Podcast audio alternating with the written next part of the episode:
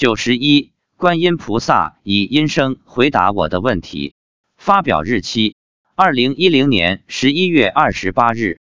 各位同修，我的文章中询问妻子的很多问题，他提供的答案，除了自己天眼所见之外，一般都是观音菩萨回答我的问题时说给妻子听的，不然他怎么可能知道那么多？很多内容和知识都已超出我妻子的知识范围。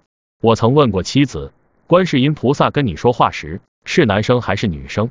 妻子说是女生。看来中国人印象中观世音菩萨是女性，所以大多数时候它显示的都是女相。我又问，那跟你说话的那个观音是山上寺院的那个观音菩萨，还是我们家里的观音菩萨？妻子说都不是，是最高的那个观音菩萨。我问，是普陀山的观音菩萨吗？我以为。普陀山是观音道场，应该是最高的地方了。妻子说不是，是最高那个。后来妻子告诉我，最高的那个就是极乐世界的观世音菩萨。